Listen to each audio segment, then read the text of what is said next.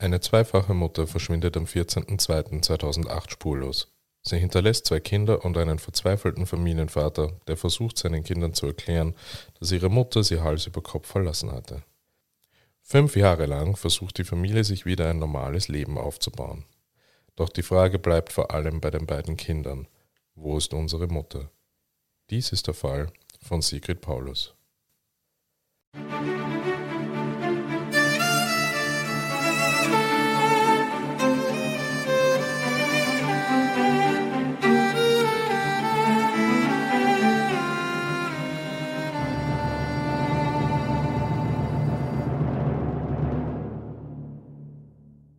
Hallo und herzlich willkommen bei den Interrogation Tapes. Ich bin der Tarek. Ich bin Sandra. Hallo. Wir haben euch heute einen Fall aus ähm, Deutschland, aus Nordrhein-Westfalen mitgebracht. Besser gesagt, du hast uns den mitgebracht, Sandra. Genau, aus Ittenbach, um genau zu sein. Das ist ähm, südöstlich von Bonn im Rhein-Sieg-Kreis. Ähm, es bezieht sich ja auf eine Familie, wo wir gleich vorweg ähm, auch erklären möchten, was wir nicht wollen. Wir wollen nämlich nicht die Familie kritisieren. Es könnte ja theoretisch sein, dass irgendjemand aus der Familie, aus dem Verwandtenkreis, aus dem Bekanntenkreis uns auch hört. Und ähm, deswegen wollen wir es hier ganz klar vorweg machen. Also wir wollen keinen kritisieren. Wir wollen nicht noch zusätzlich äh, verurteilen, äh, emotional oder gesellschaftlich. Das ist wirklich nicht unser, unser Anliegen. Ja, äh, genau, es geht um die vierköpfige Familie Paulus. Ähm, ich beginne mal ganz vorne. Also Sigrid und Gerd, so die heißen die Eltern, die haben sich, als sie noch recht jung waren, auf der Arbeit kennengelernt. Beide haben in der Gastronomie gearbeitet und haben sich ineinander verliebt. Sie haben relativ schnell äh, entschieden zu heiraten und ein Leben aufzubauen. Sie haben 1988 geheiratet und haben dann nach der Heirat zwei Kinder bekommen, Christina und Sebastian. Der Alltag äh, war ganz normal in einem dörflichen Setting. Sie hatten äh, Gemeindetreffen, es gab Kontakte zur Nachbarschaft, ganz viel Natur und äh, Zeit mit der Familie war das normale Leben. Ähm, finanziell äh, war es ein bisschen schwieriger.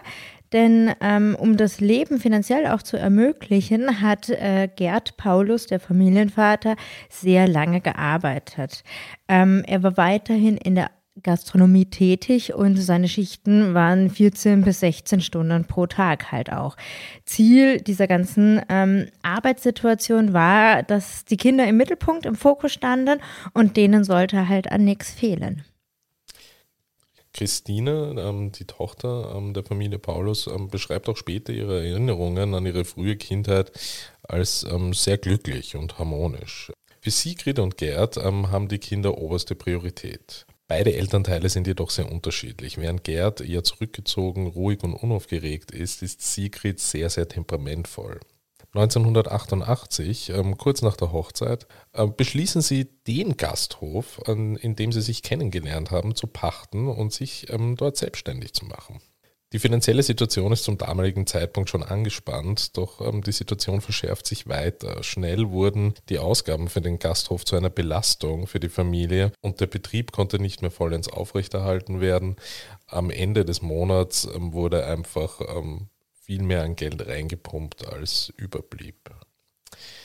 Es entstand daraus auch immer mehr ein Streitpunkt äh, zwischen den Eheleuten. Ähm, die angespannte finanzielle Situation ähm, führte einfach dazu, äh, dass ein, ein Spagat entstand ähm, zwischen ähm, dem ununterbrochenen Fernbleiben ähm, des Vaters, der versuchte, die Familie über Wasser zu halten, und dem Wunsch von Sigrid, ein Familienleben mit zwei kleinen Kindern und einem Ehemann und Vater zu haben. Das war ein Dauerthema in der Familie. Gerd wurde vorgeworfen, dass er einfach ähm, kein Teil mehr der Familie ist und ähm, dass ähm, er sie mit der Erziehung der beiden kleinen Kinder im Stich lässt. Der gemeinsame Traum des Gasthofs ähm, platzte bald darauf. Der Betrieb ging pleite. Gerd versuchte nun mit allen Mitteln, den Lebensstandard der Familie zu erhalten. Dazu nahm er auch mehrere Aushilfsjobs an. Zwischendurch versuchte er auch ein Business mit einem Imbiss zu starten. Auch dies scheiterte. Die verschärfte Situation zu Hause, da Gerd nun auch oft an den Wochenenden nicht mehr da war, ähm, ließ nicht nach, im Gegenteil. Das wird er einfach immer schlimmer. Es war einfach eine Konfliktsituation, aus der es kein Herauskommen äh, mehr zu geben schien. Eine Lösung dessen war jedoch, dass die Familie 1998, also rund zehn Jahre später, in ein günstigeres Haus umzog. Sie wollten halt damit die Fixkosten senken und äh, somit mit ihren finanziellen Möglichkeiten ihren Lebensstandard besser ähm, aufrechterhalten zu können. Das hat allerdings auch nicht ganz äh, geklappt. Vor allen Dingen Sigrid hat damit recht zu kämpfen gehabt. Anfang der 2000er Jahre hat bei diesem Versuch, die Schulden loszuwerden, ähm, hat Gerd eine Strafe bekommen wegen Urkundenfälschung und Betrug. Bei all diesen Entwicklungen gab es jedoch niemanden aus der Verwandtschaft, aus dem Bekanntenkreis, der irgendetwas von dieser schweren finanziellen Belastung mitbekommen hat. Also bis zum Ende hatte die Familie mehr als zigtausend Euro Schulden. Ähm, aber das schienen sie sehr abgeschirmt äh, gelebt zu haben. Genau, also Freunde, Bekannte und Nachbarn berichteten durchwegs, äh, dass Gerd und Sigrid immer harmonisch miteinander seien, dass sie fröhlich, unbekümmert gewirkt haben, dass es eine sehr nette Familie im Allgemeinen war. Jedoch eskalierte die Situation Anfang 2008. Sowohl Gerd als auch Sigrid, die mittlerweile ebenfalls einen Job angenommen hatten, wurden dann beide arbeitslos, weil ihr Arbeitsgeber insolvent wurde.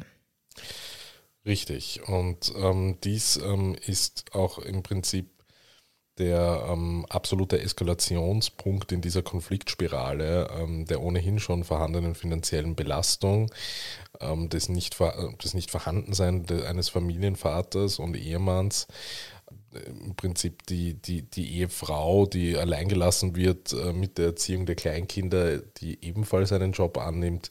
All diese Bemühungen führen schlussendlich dazu, dass sie beide arbeitslos sind und ähm, hier jetzt ähm, ihre Sorgen und ihre Existenzängste ähm, sich praktisch vollends entfalten. Am 14.02.2008 ähm, entsteht die nächste Stufe der Eskalationsspirale. Wie an jedem anderen Tag auch bringt Gerd seine beiden Kinder Sebastian und Christina in die Schule. Als die beiden gegen Mittag wieder den Weg nach Hause antreten, erhalten sie eine Nachricht ihres Vaters, der sie bittet, ein paar Bushaltestellen früher auszusteigen, damit sie gemeinsam in einem Restaurant Mittag essen könnten. Dort wartet Gerd bereits alleine auf die beiden. Als Christina nun als erstes fragt, wo Mama sei, antwortete Gerd, die ist abgehauen. Er führt weiters aus, es habe einen Streit gegeben und Sigrid habe das Haus verlassen, ohne zu sagen, wohin sie wollte. Er versucht jedoch die Kinder natürlich zu beruhigen und meint, ihre Mutter komme sicher bald wieder. Als am Abend desselben Tages Sigrid noch immer nicht zurück war, begann Gerd in der Verwandtschaft und unter Freunden herumzutelefonieren, ob irgendjemand wüsste, wo sie sei, beziehungsweise ob sie irgendjemand gesehen hatte. Leider ergebnislos. Es vergehen nun die ersten Tage nach dem Verschwinden und mittlerweile ist sich Gerd sicher, dass Sigrid aufgrund der finanziellen Situation die Familie verlassen habe und sich woanders ein neues Leben aufbauen wollte. Für Sebastian und Christina ist diese Erklärung unbegreiflich. Ihre Mutter war immer für sie da und war immer an allererster Stelle. Sie hatten nie Probleme oder Streitigkeiten miteinander und sie verstanden es überhaupt nicht, wie ihre Mutter von einem Tag auf den anderen verschwinden konnte, ohne etwas zu sagen oder ohne eine Nachricht zu hinterlassen. Nach einiger Zeit, so hat der Vater dann den beiden Kindern erzählt, sei die Mutter nach Hause gekommen. Christine und äh, ihr Bruder waren während dieser Zeit auch wieder in der Schule.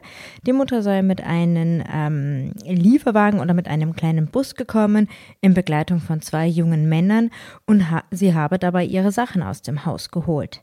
Sie hat jedoch keine Nachricht an die Kinder hinterlassen. Vor allen Dingen Christina stellt nun immer wieder in Frage, weshalb ihre Mutter verschwunden ist. Waren es die Streitigkeiten, war es die angespannte Situation und gleichzeitig konnte sie sich nicht erklären, warum diese sich dann nie meldet, warum sie keine Nachricht hinterlassen hat.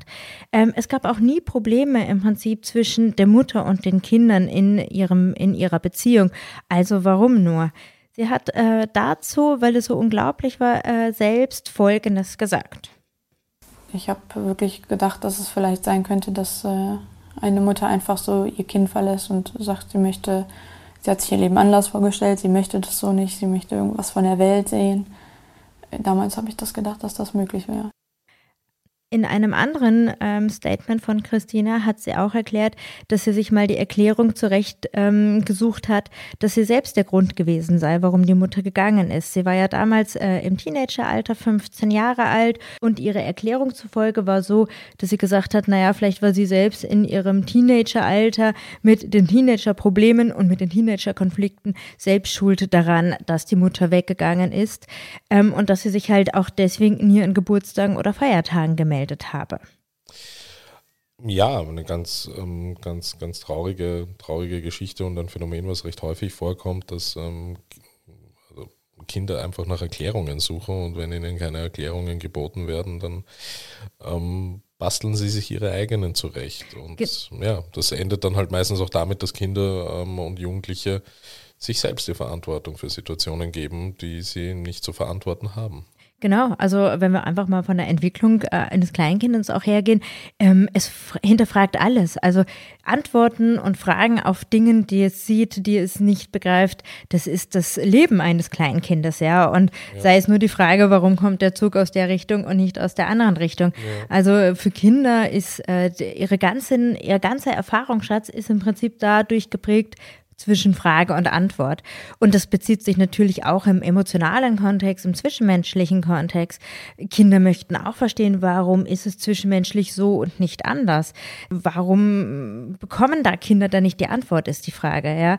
Und wenn sie eben nicht diese Antwort bekommen, und sei es, wenn die Eltern sich scheiden oder wenn ein Elternteil krank wird, schwer krank wird, benötigen Kinder einfach ganz, ganz wichtig diese Antwort. Und sei die Antwort noch so schrecklich und schlimm, es ist die Realität. Und damit können Kinder einfach trotzdem viel besser umgehen, als ständig mit diesen Fragezeichen zu leben. Ja? ja. Und hier ist das halt genau, also katastrophal. Zwei kleine Kinder oder ja, mittelgroße Kinder können einfach nicht verstehen, warum die Mutter weg ist. Ja. Wir haben ja auch davor gehört, äh, wiederholt, dass die, die, die Familie immer im Fokus stand und dieses Verhalten zu der jetzigen Tatsache passt einfach überhaupt nicht. Und das macht eine sehr große Diskrepanz, die äh, nie überwunden werden kann eben. Ja, wahrscheinlich sicher auch aufgrund, ähm, aufgrund des Settings, dass sie vorher einfach als Familie gewohnt war. Ähm, Gerd als Familienvater war ständig ähm, auf Arbeit, ähm, schob ähm, 12, 14, 16 Stunden Schichten und die Hauptbezugspersonen äh, Person für beide Kinder ähm, war einfach Sigrid. Und, und, und, und das äh, ausgerechnet die Person, um der sich ihre ganze Kindheit und Jugend drehte, ähm, weil sie ihren Vater leider auch nicht viel gesehen haben, dass ausgerechnet ausgerechnet die von einem Tag auf den anderen ohne irgendeine Begründung, ohne eine Nachricht verschwindet und man dann auch keine Antworten darauf erhält, ähm, hat halt den Effekt, ähm, dass, und so ist das leider Gottes dann wirklich oft auf dem sozialen Kontext, dass ähm, Kinder sich ähm, beginnen, ähm, ihre eigenen Erklärungen zu schaffen. Ja. Genau. Es war aber eben nicht nur bei den Kindern der Fall, dass Fragezeichen entstanden sind zu ähm, Sigrids Verschwinden, sondern auch bei ähm, Sigrids Familie natürlich selbst. Sigrids Schwester ähm, soll sogar bei der Gelegenheit einer späteren Familienfeier und unter doch erheblichen Alkoholeinfluss ähm, Gerd beschuldigt haben, ähm, ähm, er hätte seine Schwester sicher ermordet und im Garten irgendwo verscharrt. Während all dieser, dieser, dieser Emotional, Emotionalität, auch nachvollziehbaren Emotionalität aufgrund Sigrids ähm, verschwinden, versuchen Gerd und Christine gemeinsam nun äh, bei der Polizei einfach eine Vermisstenanzeige für Sigrid zu erstatten. Und das ist jetzt wieder der Punkt, auch in vergangenen Fällen, zum Beispiel bei Joel Rifkin, ähm, wo ich mich ein bisschen immer über die, über die, über die Anfangsrolle der Behörden oft sehr aufrege, ähm, könnte ich das hier auch wieder tun ja, sie werden abgewimmelt äh, mit der Begründung, Sigrid sei volljährig, sie könne ihren Aufenthaltsort selbst bestimmen, ohne jemanden darüber in Kenntnis setzen zu müssen. Ähm, da sie davon ausgehen, dass bei ihrem Verschwinden keine Gefahr oder Bedrohung bestanden hat, ähm, geht die Polizei auch nicht von einem Verbrechen aus, ähm, deshalb gibt es auch keine Ermittlungen. In der Zwischenzeit wird die Beziehung von Vater und Kindern sehr, sehr eng. Während früher Gerd nur am Arbeiten war und keine Zeit für seine Familie hatte, verbringt er nun sehr, sehr viel Zeit mit seinen Kindern. Gleichzeitig entstehen, und auch das ist ein Klassiker, im dörflichen, ähm, in der dörflichen Gemeinde erste Gerüchte. Man habe Sigrid ja bereits mit einem anderen Mann gesehen ähm, und der Mann und die Kinder seien so bemitleidenswert, da die Mutter einfach so die Familie verlassen hätte und im Stich gelassen hätte. Es geht nun im zeitlichen Verlauf weiter in das Jahr 2009. Hier gibt es den, wirklich den ersten Hoffnungsschimmer in der Suche nach Sigrid. Ähm, die Polizei kontaktiert die Familie und teilt ihnen mit, dass die Personalien von Sigrid bei einer Verkehrskontrolle in Düsseldorf aufgenommen worden seien. Weitere Infos gibt es aber nicht und so schnell äh, wie die Hoffnung auch bei der Familie aufkam, desto unmittelbarer verläuft sich diese Spur auch wieder. Es ist ein sehr eigenartiger Zwischenfall, der nie wirklich restlos aufgeklärt werden kann. Nein, und gleichzeitig kann man aber auch äh, daran erkennen, dass die Familie einen Weg gefunden hat, wie sie weiterleben konnte. Also es ist jetzt schon einige Zeit nach dem Verschwinden von der Mutter und sie haben einen Weg gefunden, was ja per se jetzt mal positiv ist, das Leben einfach wieder weiterzuführen. Wenn man sich allerdings vorstellt, wie schafft man das, dann muss man ähm, eine gewisse Bereitschaft für die Verdrängung haben. Also anders funktioniert es halt nicht. Ja? Ich muss einen Teil der Realität ausblenden, verdrängen, damit ich eine andere Realität aufrechterhalten kann. Der Vater selbst hat äh, dazu Folgendes gesagt. Das war, ich habe mir 20 Jahre lang, die letzten 15 Jahre zumindest, die ersten Jahre wahrscheinlich nicht, aber die letzten Jahre mir eine eigene Lügen- und Scheinwelt aufgebaut. Das ist alles toll, irgendwie kriegst du alles Ne? Vertuschen, nicht zu viel sagen und beschwichtigen und von daher, wofür eine Eheberatung? Unsere Ehe war ja in Anführungsstrichen gut, bis auf die Streitereien. Das, was er sagt, ähm, muss ich kurz erklären, das bezieht sich nicht nur auf die Zeit nach äh, der Tat, sondern auch davor. Denn natürlich muss man ja auch sagen, die ganzen Konflikte, dieses ganze ähm, Ehedrama, was sich halt im Vorfeld abgespielt hat, hat auch eine gewisse Form der Verdrängung hat. Ja. Sie hätten natürlich auch andere Strategien wählen können, sie hätten sich trennen können, sie hätten eine, eine Beratung gehen können. Das haben sie halt auch nicht gemacht. Also so die Lösungen zu finden, wie sie ihre Probleme, Konflikte lösen, ähm, ja, das, ähm, das fiel ihnen sichtbar schwer. Ja, und sie haben ein Scheinleben in gewisser Weise ähm, aufrechterhalten. Bei Gerd ging es dann halt so weiter, dass äh, zu dieser Realitätsverweigerung oder zu dieser ähm, Verdrängung eigentlich eine Traumwelt hinzukam, so hat er es auch selbst genannt.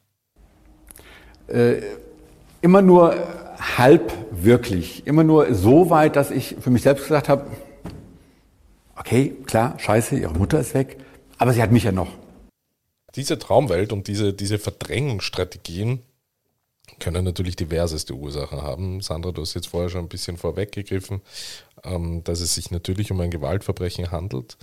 Ähm, jedoch ähm, ist es nicht ungewöhnlich, dass bei solchen traumatischen Erlebnissen, gerade wenn, wenn, wenn kleinere Kinder noch im Spiel sind und ein Elternteil im Zuge eines Verbrechens irgendwie übrig bleibt mit den Kindern, dass man ähm, genau diese Strategien auch ähm, versucht anzuwenden, um eben auch weiter zu funktionieren, um eben auch die Familieneinheit weiter aufrechtzuerhalten.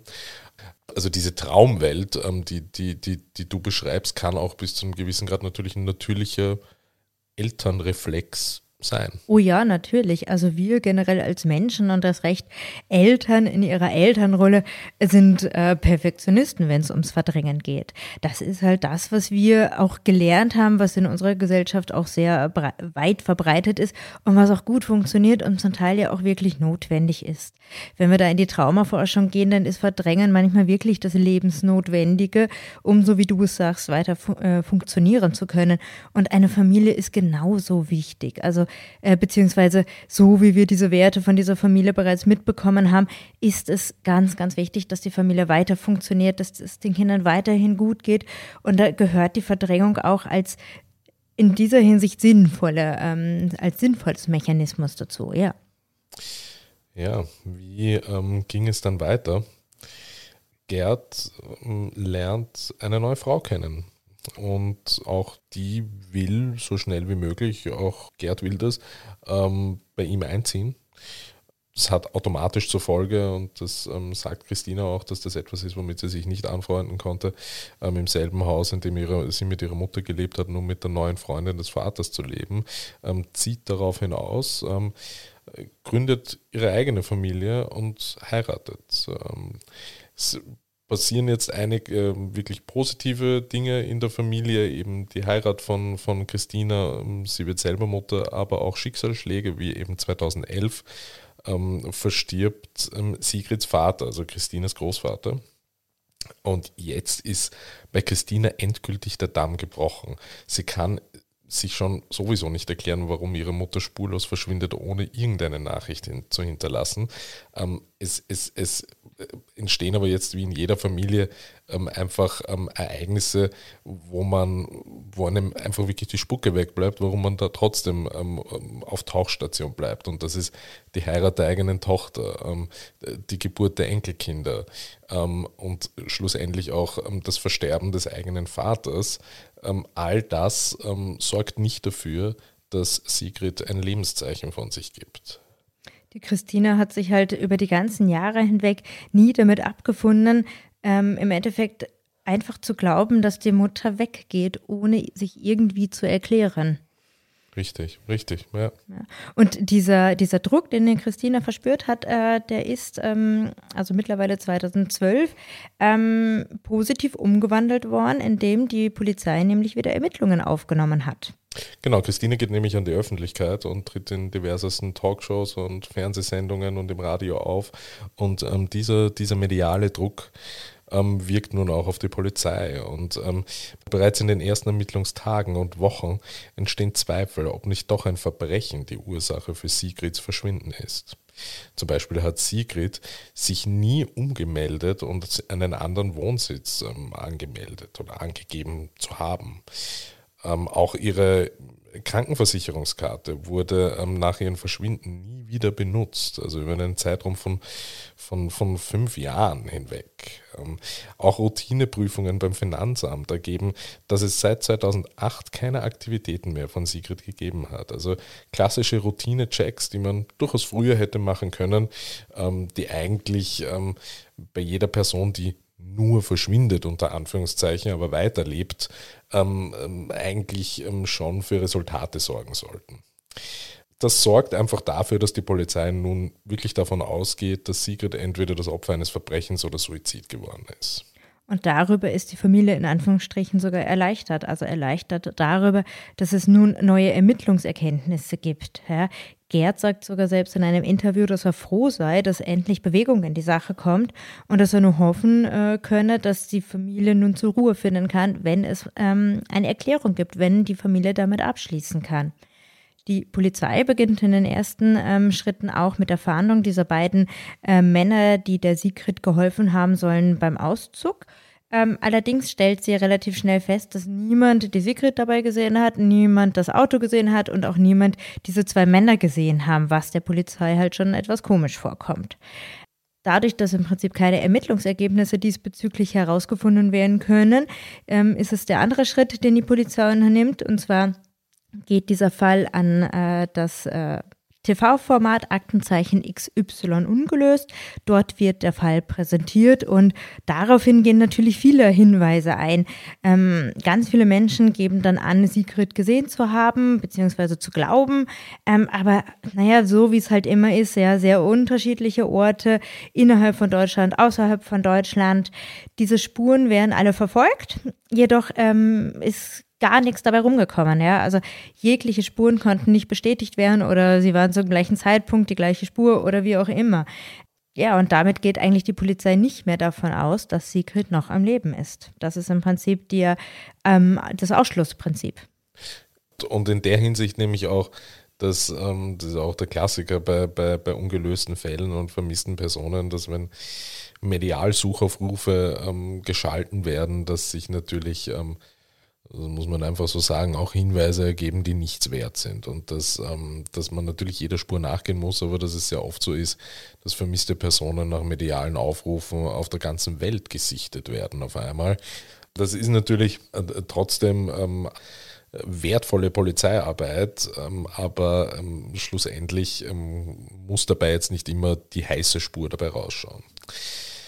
2013 entsteht äh, nun eine Situation, die durchaus als Wendepunkt äh, bezeichnet werden kann in der ganzen Geschichte. Und zwar Gerd lässt sich nun offiziell von Sigrid scheiden, um seine neue Partnerin heiraten zu können. Die Polizei ähm, reagiert auf, ähm, auf diesen, diesen Vorfall so, dass sie sich auf einen, einen Tathergang oder einen theoretischen Tathergang konzentriert, den man eigentlich bei Verbrechen im engeren Familien- und Verwandtschaftskreis äh, immer bei der Polizei findet. Und zwar geht man immer in die Richtung, ähm, dass man Familienangehörige und, und direkte Verwandte verdächtigt. Man muss ja auch dazu sagen, dass, äh, dass der eigene Haushalt, das eigene Haus der gefährlichste Ort überhaupt ist. Also wenn wir von den Statistiken ausgehen, wo am meisten Verbrechen stattfinden, dann ist das durch die engsten Bezugspersonen, durch die engste Verwandtschaft oder Bekanntschaft und zwar der Tatort auch im, eng, äh, im eigenen Haus. Von daher trifft es hier halt ein Stück weit auch zu. Ne? Der, der als letztes irgendwelche Informationen geben konnte, war einfach der Gerd. Und jetzt wird hinterfragt, na, was hat er denn gesagt? Ja, und so wie du vorher gesagt hast, nach einem Ausschlussprinzip, ähm, ist es nun mal einfach so, dass die Polizei sagt, okay, ähm, wir haben in alle Richtungen ermittelt, bezüglich allen Ermittlungssträngen, ähm, die wir hatten. Schlussendlich ist es so, dass die einzige oder die letzte Person, die Sigrid lebend gesehen hat, ihr Mann war.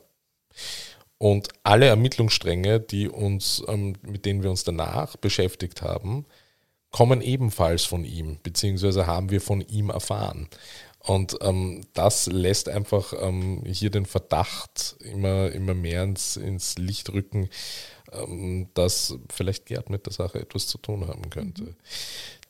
Dementsprechend wird ähm, am 20.01.2013 über die Staatsanwaltschaft ein Durchsuchungsbefehl ähm, im Familienhaus ähm, von der Familie Paulus erwirkt. Die Polizei durchsucht nun das Haus und das Grundstück der Familie Paulus. Es sind Heerscharen von Polizisten, von Spezialeinheiten, von Leichenspürhunden ähm, dabei. Auch eine bewaffnete Staffel, die in das Haus eindringt. Ähm, Christina selbst ist zu diesem Zeitpunkt ja zufällig auch in dem Haus, Sandra, oder? Haben das nicht deine Recherchen auch ergeben? Ja, genau, sie war auch in dem Haus, ähm, wurde dann aber in weiterer Folge durch die Polizei auch weggebracht, ja. Ja, und der Druck auf Gerd, ähm, über Stunden hinweg eine Herrscher von, von Polizistinnen eben, ähm, im Haus zu haben, wirkt. Und zwar in der Hinsicht, dass er irgendwann einen Beamten in den Keller führt, vor ein Weinregal, das er selbst gebaut hat und zugibt, ähm, unter dem Weinregal im Sockel die Leiche von Sigrid Paulus eingemauert zu haben. Das heißt, Sigrid hat das Haus tatsächlich seit dem 14.02.2008 nie wieder verlassen. Genau, und um das eben äh, nicht mitzubekommen, äh, haben, hat die Polizei, haben die Beamten eben die Tochter vorübergehend irgendwie außer Haus ähm, ja, gebracht. Ganz tragisch ist halt an dieser Stelle, dass für die Kinder, auch wenn sie mittlerweile erwachsen sind, eigentlich erneut die ganze Welt zusammenbricht. Ja, die erste Welt bricht zusammen, die Mutter habe die Kinder verlassen und jetzt bricht die zweite Welt natürlich zusammen. Nicht verlassen wurden die Kinder, sondern der Vater hat die Mutter umgebracht. Ja. Ganze fünf Jahre lang ähm, hat der Vater eben diese Scheinwelt aufgebaut. Die Kinder haben da drin gelebt und jetzt ähm, ist auch das alles eigentlich eine große Lüge. Ja. Der Vater hat sich als leidender Familienvater gegenüber von Verwandten, Freunden, Bekannten ausgegeben und jetzt ist es halt irgendwie der, der die Person selbst umgebracht hat. auch in der Öffentlichkeit, ne? Interviews, die er gegeben hat. Ja. Also auch ganze krass, Geschichten darum äh, erzählt, wie es zu diesem Streit kam, wie die Frau äh, ihren Schlüssel ge gegriffen hat und die Tür verlassen hat. Ja.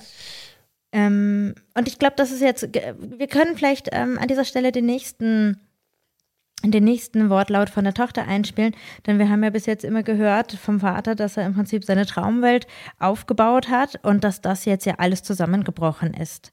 Er hat zwar schon auch in den anderen Interviews gesagt, dass er möglichst wenig versucht hat, mit seinen Kindern darüber zu sprechen, aber jetzt in der Situation, beziehungsweise unmittelbar bevor die Polizei die Leiche findet, wird er wortlos. Ja, und ich glaube, das ist einfach der Punkt, wo ein Mensch auch begreift, okay, jetzt ist der Traum oder jetzt ist die Parallelwelt hinüber, zerstört, kaputt. Ähm, und jetzt hat er eigentlich keine Worte mehr dafür. Ja. Seine Tochter war ja am Anfang der Durchsuchung noch anwesend im Haus und sie sagt für diese Situation folgendes. Hat nur wortlos in den Arm genommen, hat aber nichts zu mir gesagt, nichts ist, äh, ist alles okay oder sonst irgendwas.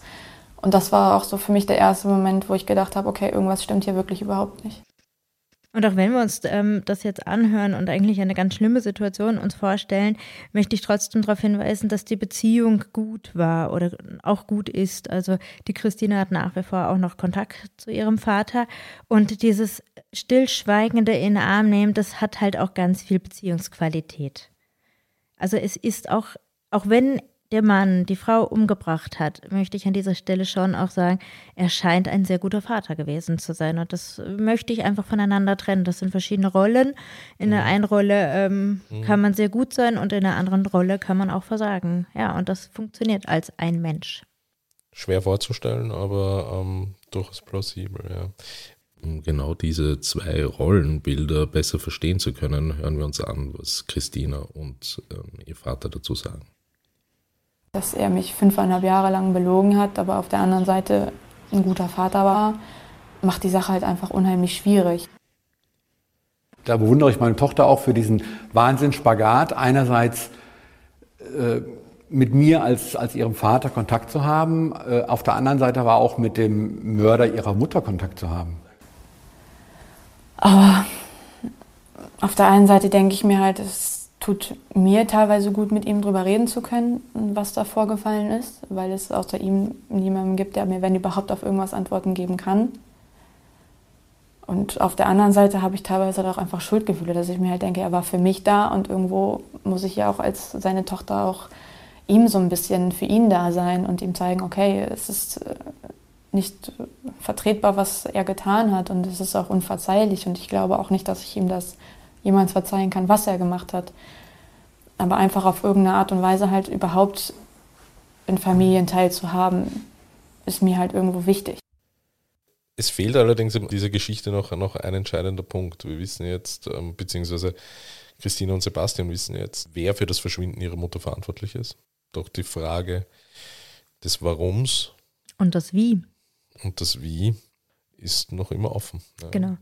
Das Wie können wir kurz aufklären. Ähm, also der Gerd berichtet, äh, dass es zu einem Konflikt kam an diesem besagten Morgen. Ähm, der Konflikt war im Badezimmer. Ähm, es ging halt wieder um die finanzielle Situation, um die Arbeitslosigkeit es war so, dass die Sigrid anscheinend hinter dem Gerd stand. Sie habe ihn dann angeschrien und von hinten quasi geschubst. Er hat zurückgeschubst und dabei fiel sie auf den Hinterkopf und hatte eine blutende Wunde. Und ähm, sie war natürlich aufgrund dieser Eskalation erst recht wütend und ging wohl auf den Gerd los, was auch immer das jetzt konkret hieß. Ja, und ähm, er packte sie schlussendlich oder er wollte sich zuerst befreien und dann packte er sie ähm, und drückte ihren Hals zu. Aber wir können uns das selbst anhören, wie er es schildert habe auf irgendeine Frage nicht sofort geantwortet und äh, kriegte von ihr von hinten so einen kleinen Anschubser. Äh, was ist denn jetzt damit? Und ich habe mich so halb zurückgedreht und zurückgeschubst. Komm, mache ich schon. Und hörte hinter mir halt einen dumpfen Schlag. Meine Frau hatte eine blutende Platzwunde am Kopf hielt sich den Kopf fest, schrie natürlich vor Schmerzen und vor Wut äh, erst recht los, äh, ging dann auf mich los, packte mich an den Arm, schüttelte mich, brüllte mich an. Ich wollte mich einfach nur frei machen, ich wollte weg, wollte Platz haben und bei dem Freimachen hat es irgendwie Klick gemacht. Ich bin dabei auf sie los und bin dann eigentlich erst wieder zu mir gekommen, als alles vorbei war, als ich äh, quasi am Boden lag und meine tote Frau vor mir lag und ich die Hände mehr oder weniger noch am, am Halsbereich, im Schulterbereich liegen hatte und da eigentlich erst verstanden habe, was da jetzt gerade passiert ist. Ähm, äh, hier in der Schilderung kann man durchaus zwei verschiedene Versionen erkennen. Wir wissen, dass bei dem ursprünglichen Verhör von Gerd ähm, er angegeben hat, ähm, so ähnlich wie er es auch jetzt getan hat, dass unmittelbar nachdem Sigrid ausgerutscht sei und er ähm, und, und wieder schreiend und brüllend auf ihn losgegangen ist, laut seinen Aussagen, er ähm, sich befreien wollte, er wollte einfach nur weg, er wollte einfach nur Raum. Und dann hat er einen Blackout, ebenso wie er es berichtet hat, ist aufgewacht und dann ähm, realisierte er, dass ähm, seine Frau tot ähm, vor ihm lag. Den Teil mit es hat Klick gemacht und dann drückte ich ihr die Kehle zu, der fehlte am Anfang in der Schilderung. Ähm, in der, in der Obduktion von, von Sigurd Paulus wurden jedoch zweifelsfrei ähm, Würgemale und ein eingedrückter ähm, Kehlkopf festgestellt. Deshalb hat sich die Schilderung von Gerd jetzt auch in dem Originalton dann so angehört, dass nach, also er bleibt bei seiner Blackout-Geschichte, ähm, aber nach dem Blackout er gemerkt hat, dass seine Hände noch immer am Hals seiner Frau waren. Die Verurteilung von Gerd ähm, fand 2014 statt und jetzt sind wir hier beim nächsten Streitthema und zwar das Ergebnis sind acht Jahre wegen Totschlags. Zum Totschlag selbst ähm, und zu dem gefühlten oder realen Unterschied von Totschlag zu Mord hören wir jetzt, was Christina sagt. Also ich finde die Definition von Totschlag schon unangebracht, weil für mich sind Totschläge Sachen, die passieren, die vielleicht wirklich noch als Ausrutscher gewertet werden können, wie wenn man jemandem mit äh, einem harten Gegenstand was über den Kopf zieht und der Mensch verstirbt daran oder wenn man ähm, jemandem die Treppe äh, runterschubst und er sich, das ist, das sind für mich Sachen, das würde ich als Totschlag werten. Nur ich finde so Sachen wie Erwürgen ist für mich einfach kein Totschlag, weil es dauert einfach äh, lange. Es ist nichts, was halt nach zwei Sekunden vorbei ist. Und das ist für mich auch, also für mich ist es einfach Mord. Ich kann auch nicht sagen, meine Mutter ist gestorben, weil äh, äh, sie einen Totschläger oder so hatte, sondern meine Mutter ist für mich einfach ermordet worden, weil das für mich einfach absurd ist zu sagen, dass ein Totschlag was ist, was drei Minuten lang dauert. Das sind für mich drei Minuten, wo ein Mensch die Möglichkeit hat, darüber nachzudenken, was er tut. Und dann zu sagen, es ist ein Totschlag, weil es aus dem Affekt passiert, ist für mich nicht richtig das, was Christine sagt, ist vor allen Dingen emotional zu sehen. Es ist äh, für sie, ähm, es ist ein Mord, natürlich. Ja, es ist der, die Ermordung ihrer Mutter gewesen. Ähm, das Emotionale von Verwandten oder von den Hinterbliebenen sind nicht unbedingt wieder zu, also die Emotionen sind nicht unbedingt äh, wiederzufinden in dem Strafrecht. Ähm, Mord und Totschlag haben einfach sehr unterschiedliche äh, Punkte, Merkmale, die erfüllt oder eben nicht erfüllt werden müssen. Beim Mord zum Beispiel sind das einfach Merkmale wie Mordlust, wie Habgier, wie Heimtücke, Grausamkeit, da gibt es noch ein paar andere. Und die alle waren halt äh, bei Sigrid Paulus beziehungsweise bei dem Täter Gerd Paulus nicht gegeben. Es war trotzdem eine Tat aus dem Affekt. Der Streit, die ähm, Eskalationsspirale davor, die wurde mit berücksichtigt.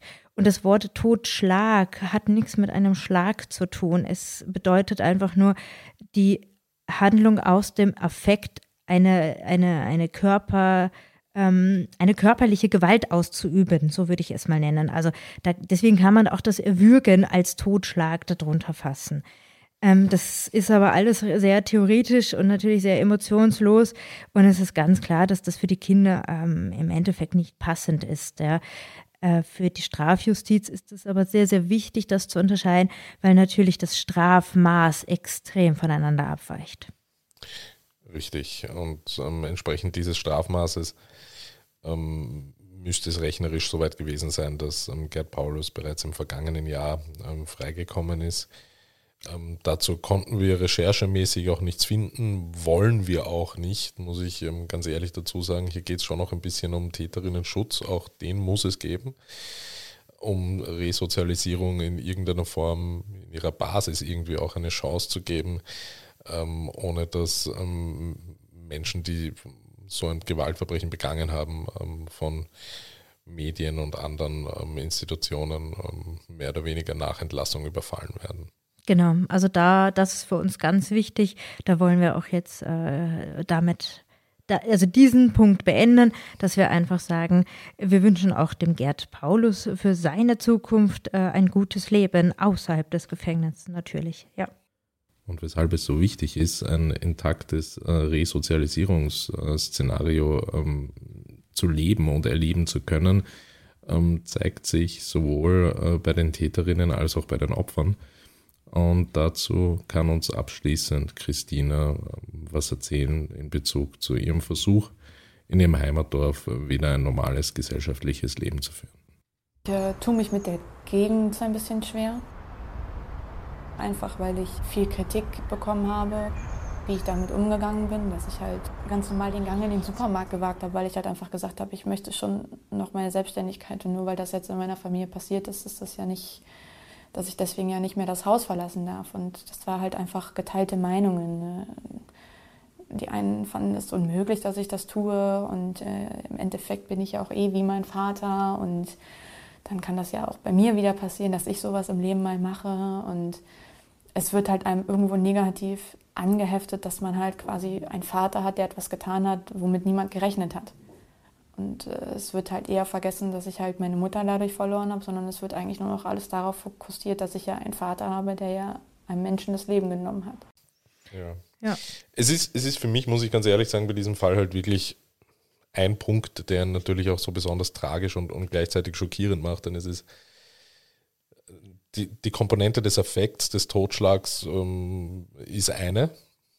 Und die andere Komponente ist halt natürlich schon, sogar nachdem so eine Situation passiert, ähm, da, wie, wie, ja, mir fehlen fast schon die Worte, das Bewusstsein dafür zu entwickeln, zu sagen, okay, weil das muss ja schon eine rationale Entscheidung da bis zu einem gewissen Grad sein, das ist mir jetzt passiert. Ich verständige jetzt einmal nicht die Rettungskräfte oder die Polizei und sage einfach, was passiert ist, sondern ich schalte innerhalb von sehr kurzer Zeit, muss das ja gewesen sein, um, ähm, kontaktiere ähm, meine Kinder, baue schon die erste Geschichte auf und muss mich ja schon, bevor ich diese Geschichte an die Kinder kommuniziert habe, muss ich ja schon bewusst die Entscheidung getroffen haben, okay, was mache ich mit der Leiche? Ich weiß gar nicht, und ob das so bewusst Mauer ist. Und, und, und, und komme auf die Idee, die einzumauern. Das kommt dir ja nicht von irgendwo. Ja, die Idee, äh, die Leiche einzumauern, die kam wohl erst äh, ein, zwei, drei Tage später. Also das war eine, eine Zufallsidee, weil dieses Weinregal wohl schon geplant war und ähm, also ja, makaber gesagt, die Leiche lag praktisch daneben und die, der Gedanke kam wohl ein paar Tage relativ zufällig, zufällig. Aber ich glaube, der Ursprungsgedanke, den du hattest, von wegen äh, die Planung, eben nicht die Rettung zu verständigen, also den RTW zu rufen, ich glaube, das ist schon der erste Gedanke von keine Konsequenz erfahren wollen. Ja, das ist halt genau. halt auch das, was ja. uns allen generell beschäftigt. Ja, also ja. manchmal, ähm, manchmal machen wir ja etwas nicht, weil wir vor der Konsequenz die Angst haben. Ja. Also die Konsequenz, ich könnte ins Gefängnis kommen oder die Konsequenz, keine Ahnung, äh, mein Partner äh, würde mich dann verlassen, hindert mich dann eigentlich, das eigentliche, äh, das eigentliche Verhalten zu zeigen. Bei ihm war es aber, wenn wir jetzt mal seiner ähm, Erklärung des Blackouts folgen, so, dass sein Verhalten schon geschehen ist. Und trotzdem hatte er ja diese große Angst. Ja? Ähm, auch diese, ähm, diese Bereitschaft, äh, Verbrechen zu machen in der Fantasie. Also die ähm, äh, es gibt da ganz viele, ganz viele Untersuchungen, dass Mordgedanken, dass Täterfantasie eigentlich völlig normal sind. Das ist gar nichts Ungewöhnliches. Jeder hat das in unterschiedlicher Art und Weise und in unterschiedlicher Stärke. Aber alle. Natürlich, ja. Natürlich. Ja. ja. ja. Und alle diese Täter- oder Mordfantasien spielen sich natürlich im unmittelbaren äh, Bekanntenkreis ab. Also sei es innerfamiliär oder sei es, äh, weiß ich nicht, auf die Eltern bezogen oder sei es auf die Kollegen, auf die Nachbarschaft bezogen. Ja, also Nachbarschaftskonflikte sind nicht ohnehin sehr ähm, extrem oft. Ja. Ähm, und es kann durchaus sein, dass so eine Fantasie längst vorhanden war, was überhaupt nicht ungewöhnlich ist, aber dass sie in so einem Klickmoment blöderweise zur Umsetzung kamen, obwohl diese Angst vor den Konsequenzen eigentlich das beherrschende moralische ähm, Ebene war. Ich verstehe, was du sagen willst. Für mich bleibt einfach, deine Erklärung ist durchaus, durchaus schlüssig, aber für mich bleibt einfach das, das vorangestellte oder vorangestellte Thema welches, ähm, welches ich nicht aus dem Kopf kriege, der Affekt und das blitzschnelle Umschalten, auch wenn es jetzt die Angst vor einer Konsequenz ist. Aber die Angst vor einer Konsequenz hat in diesem Fall eine Handlung zur Folge gehabt, um der Konsequenz zu entgehen, die ja nicht aus dem Affekt kommen kann. Ja, und auch ich verstehe, was du meinst. Ja, also das ist, weil ich meine, gerade, gerade Streitigkeiten und das kennen wir ja bitte aus allen Hollywood-Filmen, Streitigkeiten und irgendwelche Unfälle in Badezimmern, wo jemand ausrutscht und dann ähm, jemand stirbt und das passiert irgendwie ähm, im Affekt und es ist Totschlag und nicht Mord. Ähm, das ist jetzt ich will jetzt nicht sagen, um Gottes Willen, das zu verharmlosen, dass das nichts Ungewöhnliches ist, aber das ist ein Szenario, das ist ähm, mir jetzt zum Beispiel nicht fremd und höre ich nicht zum ersten Mal. Äh, aber all das, was danach kam in diesem Fall, macht diesen Fall ja so unfassbar tragisch und auch unbegreiflich. Mhm. Und sehr traurig, wenn man sich in die verschiedenen Personen eigentlich hineinversetzt. Also auch diese jahrelange ähm, Leben in der Lüge, das, das macht so viel mit dem Selbstbewusstsein, das macht so viel mit der, mit dem Gefühl, wem kann ich noch vertrauen, wem kann ich nicht mehr vertrauen, wenn man jahrelang im Prinzip dem Vertrautesten nicht mehr glauben kann. Das ist sehr. Da, genau das ist es. Ja. Ja. Also, ähm, und diese Entscheidung trifft man ja dann in, in diesem Szenario eben bewusst, finde ich. Aber wir werden es nicht lösen. Ähm, Sandra, vielen Dank, dass du uns diesen Fall mitgebracht hast. Bitte kommentiert fleißig, bitte ähm, gebt uns eure Meinung bekannt ähm, auf Social Media, per Mail. Ähm, wir diskutieren da gerne mit euch und wir würden uns freuen, wenn ihr nächsten Montag wieder dabei seid. Genau, mit einem neuen Fall, mit neuen Ideen, mit neuen Hintergründen. Ganz genau. Bis dahin eine schöne Zeit. Ciao. Tschüss.